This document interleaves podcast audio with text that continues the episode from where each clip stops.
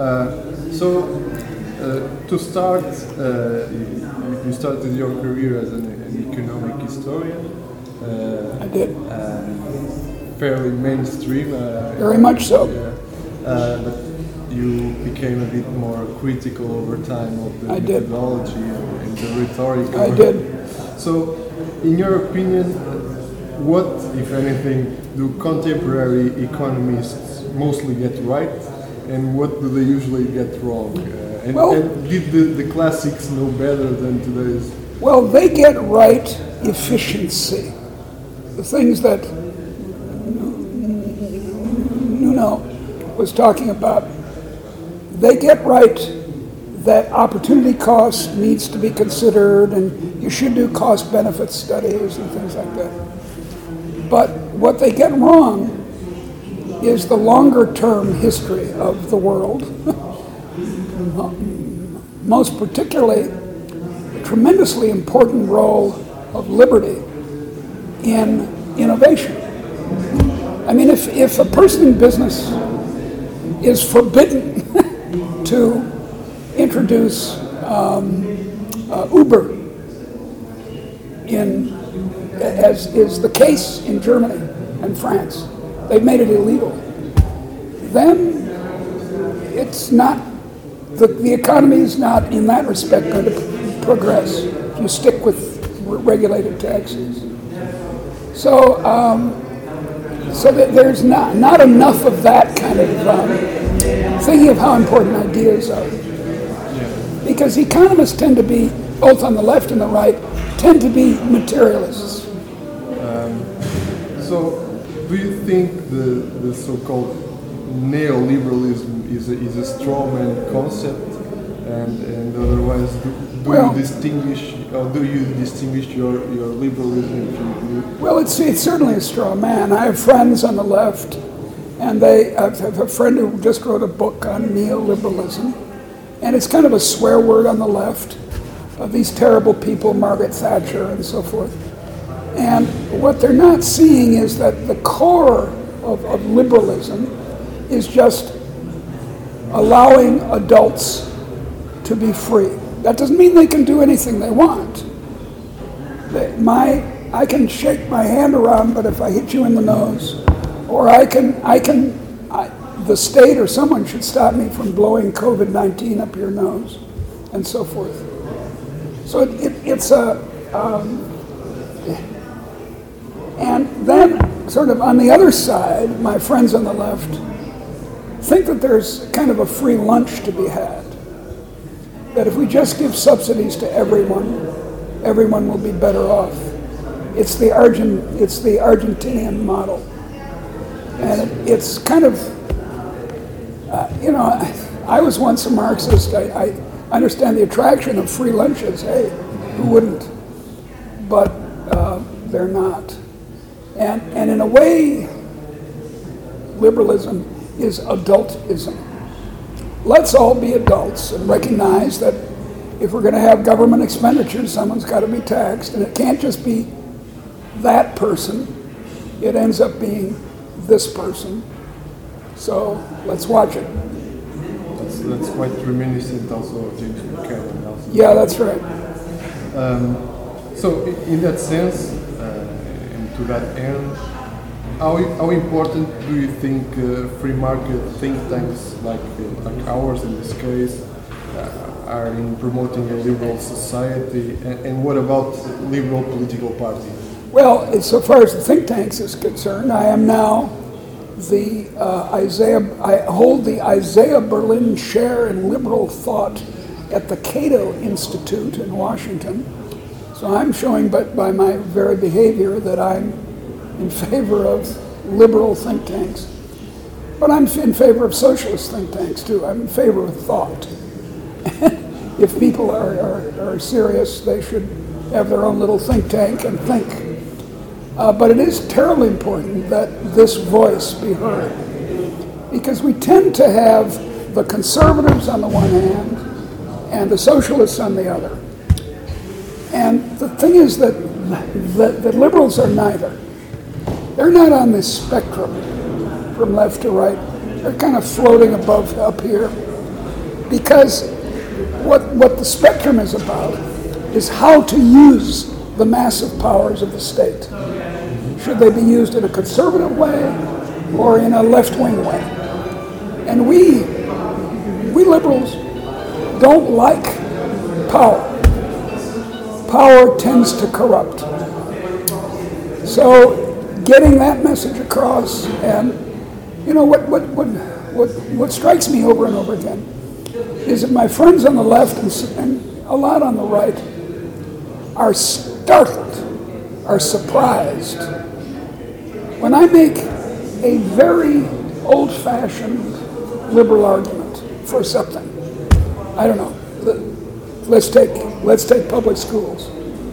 I say I should be taxed. Deirdre should be taxed to pay for public schools. But that doesn't necessarily mean that the state should be run like the post office as a state enterprise. I, we should be paying for the for elementary education, but and, and people say, oh, my God, oh, that's terrible. Oh, I, I, they haven't ever thought of it, and that's the role of these think tanks.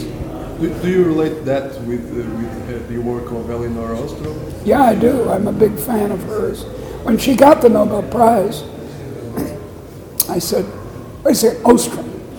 Ostrom, who's Ostrom? Is she, is she another game theorist? And I said, no, wait a second, that's Elinor Ostrom. She says, as a woman would, that maybe we can talk this out. that's her essential insight, that maybe we don't have always a prisoner's dilemma. Maybe we don't always have a kind of football game guy hating each other. Maybe we can talk about it and solve social problems that way, ground up. Again, the, the topic of conversation. Conversation, conversation, which is something that young women start very early. I had the disadvantage I was a guy. um, a bit, going back a bit, a bit to the to our your discussion with, with Nuno, um, in your opinion, uh, for economic development, what is the, the role of the, or the importance of, of formal education or schooling uh, as compared to culture and, and, ethics? I don't think formal education has much to do with it. Um, there's actually a good, good deal of evidence on this point. Um, English, specifically English, not Scottish, but English elementary education in the early 19th century was quite bad by comparison with, say, Prussia or the United States. Um, yet England grew very fast. Look, what you need for economic growth is the husband being allowed to go to work in a factory, the wife being allowed to sell fruit in the market, entrepreneurial um, ideas of people to be implemented. Networking, Networking, uh, uh, social cooperation, trust among small groups. That's what makes for economic growth. Higher, here, here's one point that's often forgotten. Higher education is usually conservative.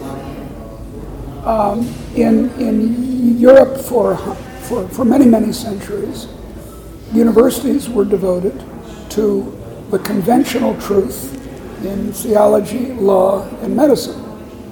Um, neither of which advanced very much because until the coming of the University of Berlin in 1810, teaching and research were not connected. So it's not obvious to me that more education makes for a richer economy. Now, in another sense, it does, and this is often kind of strangely forgotten. To become an educated person is a glorious thing and makes for a better life. To know about poetry and mathematics and, I don't know, astronomy makes you a fuller person to learn about philosophy and so forth. So that the, it's not just occupational and economic that I'm talking about. Yes. But, but the economy is much more about letting people get rich and then they send their children to school. indirectly, uh, when people go to school, they, they can also uh, improve their rhetorical abilities, their networking abilities. So there's that indirect. Yeah, but, but they can, but they often go to school to get, to get government jobs. In most countries, that's what they have in mind. And that's the, you know, you're, you're a insecure factory worker. You want your child to learn to read and to go to high school to get to be a postal inspector. Uh, so this, this is an old one, but do, do you think Latin European populations are culturally less prone to capitalism than and, and the, the sort, sort of the cold rules of the market? And uh, I know you, you say that Max Weber himself at some point did not believe that anymore. Well- uh, uh, otherwise, how do we explain the, the sort of political and financial mismanagement that we witness in South Well, you know, we, because there are various uh, statist theories that people have that have been very popular in France and its offshoots. In a lot of ways, um, Iberia and, and Italy, for that matter, are uh, very much influenced by Paris. Uh, but I don't think that there's any entrepreneurial problem with Latinness that you speak um, uh, Italian, that people spoke Italian didn't prevent Florence, Venice, Genoa, and so forth being great centers of trade and innovation. And indeed, an interesting fact about um, uh, southern Italians who were unspeakably poor in their home in, in uh, Calabria or, or uh, Sicilia, they come to the United States or Britain or or uh, Australia, they're amazingly successful. So it's not because they speak Italian or, or eat spaghetti Or read Dante. or read, read uh, nel mezzo del cammin di nostra vita mi ritrove per una selva scura che la diritta via. I don't understand Italian. the opening lines of the Inferno. But anyway, th- there's nothing deep, I think, about Latin culture. Look, everyone said about China when I was a kid, and about India when I was a kid, when I was a young economist. Oh, they're hopeless. There's an Asian dilemma. Their culture prevents them from and then in 1978, the Communist Party decided to adopt markets. Boom, up went the economy. Same thing happened after 1991 in India. So it's not deep. I, I think the deep argument is a mistake. The, the, the deep argument says you're fated because you're Portuguese. No, Palma talks this way a lot, and I want to try to help him get over that pessimism. Oh, you're Portuguese, there's no hope, which is ridiculous. Modern Portugal is very rich by comparison with, I don't know, Somalia, so, or indeed Portugal in 1800. But doesn't but culture uh, still could could still uh, mean uh, different cultures could still mean that uh, the solution must be must be different for, for each country in the sense that Maybe. may, maybe for some countries they would be more uh, likely to receive well some regulations and some that- institutions and that- others they just try to move around Yeah, that's right. But but there are universal motivators: um, profit, glory. That's a dangerous one, but profit, uh, um, advancing your family, uh, innovation, just the joy of doing new things, starting a new company or taking up some new thoughts. And those will work in any, any human population. Now, there are particular obstacles, I suppose. Uh, the opening line of Anna Karenina is that um, happy families are all the same. Unhappy families are unhappy in their own way. So I kind of agree with that. I understand what, what Tolstoy was saying, but but I, I, I don't think there's a big um, look. Here, here's how to how to kind of summarize it. Liberalism works everywhere. It worked massively from the 18th century on. It's why modern economies are rich. It's not because of the state intervention. It's because letting people much more than before, allowing them to have a go, as the, as the British say. And then there are these spectacular modern cases of introducing liberal economics, alas, not always liberal politics, places like China and India or Botswana that works.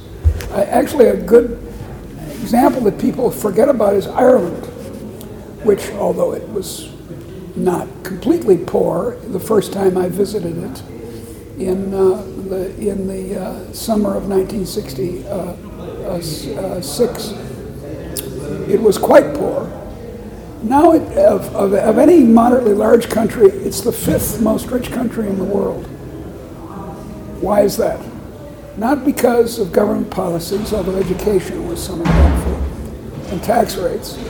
Well, that's, but their tax rates are a liberal policy, low corporate tax rates. I, I, I was going to uh, make, make you a question about that one because I, I know you, you're not very, very in favor of arguing in terms of incentives and constraints. That, that well, you know, I was trained in it. I'm an economist. Yeah. I've written entire books in favor of it. So it's not as if I reject it. Incentives and constraints matter. Yeah. My, my example was in Portugal, we, we see, uh, at least nowadays, people are very fond, very fond of, of lotteries and, and Yeah. sports bets and scratch cards. And Yeah, I it's, it's, a, it's a sort of almost a public health hazard, some, Yeah, yeah, some yeah, yeah. say. But it, it's more, it's much more likely that a, a young adult uh, is going to spend time betting on sports games than trying to make a, a business. But as you said, the, the, the profit motive and the glory motive, it, it, it's always there. But Yeah, I know. if you change the That's right. That's right. It, and and you and actually a, a more important example than sports gambling, although I see what you mean. By the way, the, the biggest gamblers in the world are the Chinese. We're absolutely obsessed with gambling. So don't tell me that the Portuguese are peculiar in this respect. But a more important example is that you can get rich by stealing from people. So you can get rich by getting ingenious about stealing, or you can get rich by getting more clever at uh, convincing the government to steal from them. that's the Baumol argument. That's the that's the Baumol argument. And th- okay, so, so what we need to do is block those ways. Yeah. There, there, your point about incentives is perfectly right. We've got to make sure we catch people who are trying to um, uh, steal, certainly, outright stealing, so so that people are moved into trying to invent stuff and innovate. But perhaps your point, your further point is, is that uh, to, to be able to do that, you always have to have the, the, each culture in, in, in, in mind. So you can't just bring some institutions from the United States and expect them to work in Afghanistan. Well, that's right, and we've we tried, and that failed, and in Iraq too. Yeah, that's right. Although, um, yeah, I, yes, I, I, I to, to to go back to your earlier point, it is true that the unhappy countries are unhappy in their own way. In in uh, in, Afghan, if, in Afghanistan and in much of the Middle East, the problem is tribalism which is a serious problem in any. It was a serious problem in England once, and then gradually disappeared, and we started being able to make deals with, with strangers. Um, and that's, I, yeah, then you have to work on tribalism. Either make the tribes behave economically and somehow keep them from using their coercive or persuasive powers to prevent economic growth. In the sense that that was the point of, of the famous essays by Frederic Bastiat, and the, that the, if you know that with the state you can make everybody else's life a hell, you'll try to. There's a, a tragedy of the commons, or there is. So there everybody if, tries to be the first to get. Well, in, in fact, that, that particular point is a very important one because a big state that takes a big share of national income and has all kinds of regulatory powers is very tempting to corrupt.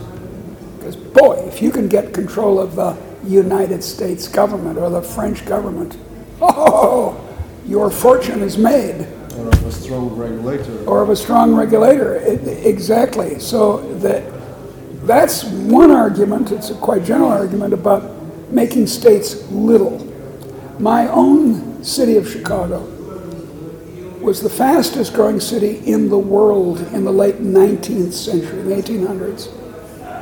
Just a boomtown, and was fantastically corrupt. Police were for sale, judges were for sale, politicians were for sale. You think, well, how is that going to work? It worked because the government role was small anyway. So that it was corrupt, eh, didn't matter.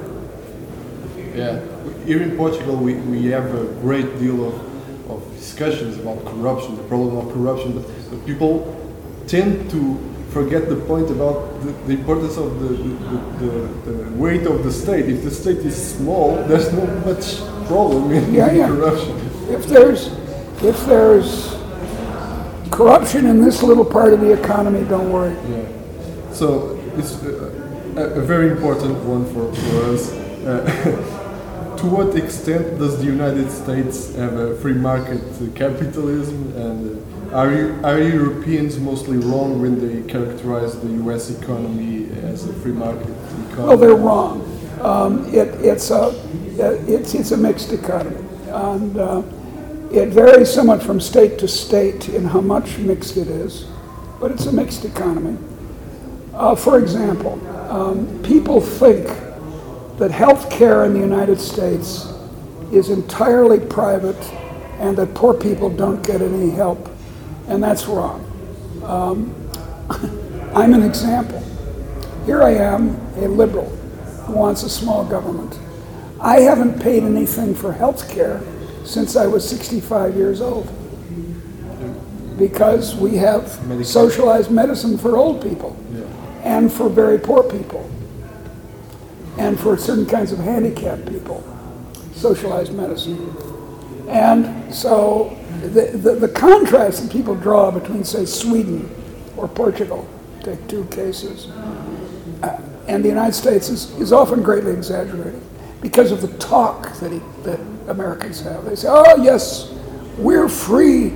And, and le, so you'll say a farmer getting enormous subsidies from the federal government will say, well, I'm in favor of free markets, but don't touch my subsidy from the federal government. Yeah, that's exactly. Yes. Um, so maybe to, to, as, a, as a last question,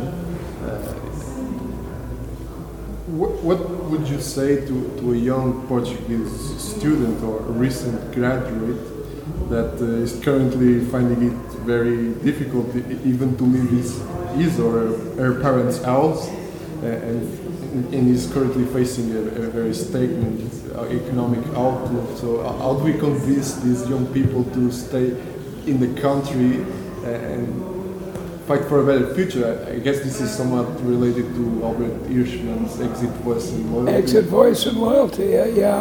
Um, uh, Hirschman was a brilliant economist and should have got the Nobel Prize for that alone and for, and for all his other work. Well, Look, I'm in favor of helping people not places.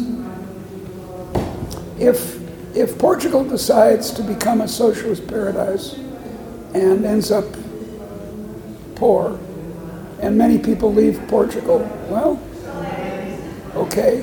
It's not the land that I want to subsidize or help or encourage, is a better way to put it. It's people. And if the best thing they can do is exit, they should exit. They should move to the United States or, or to England or something.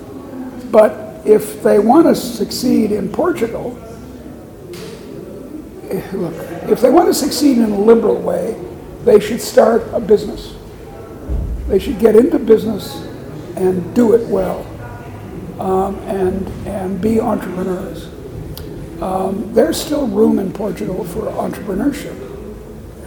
And uh, th- they'll have to fight against the, well, this very institution is a good example. I was told by the man who started it, who now has 46 uh, or 42, no, 46 branches of this all over the world.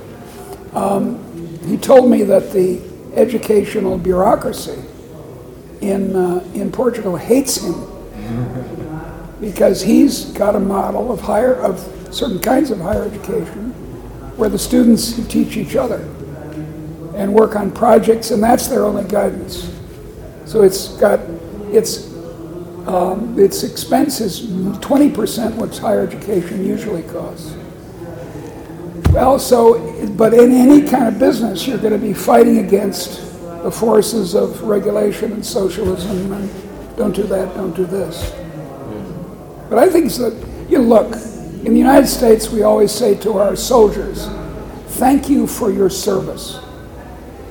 They get to go on the airplane first they're in uniform. Well, look, anyone who starts a business, or for that matter, works in a business, they're giving service.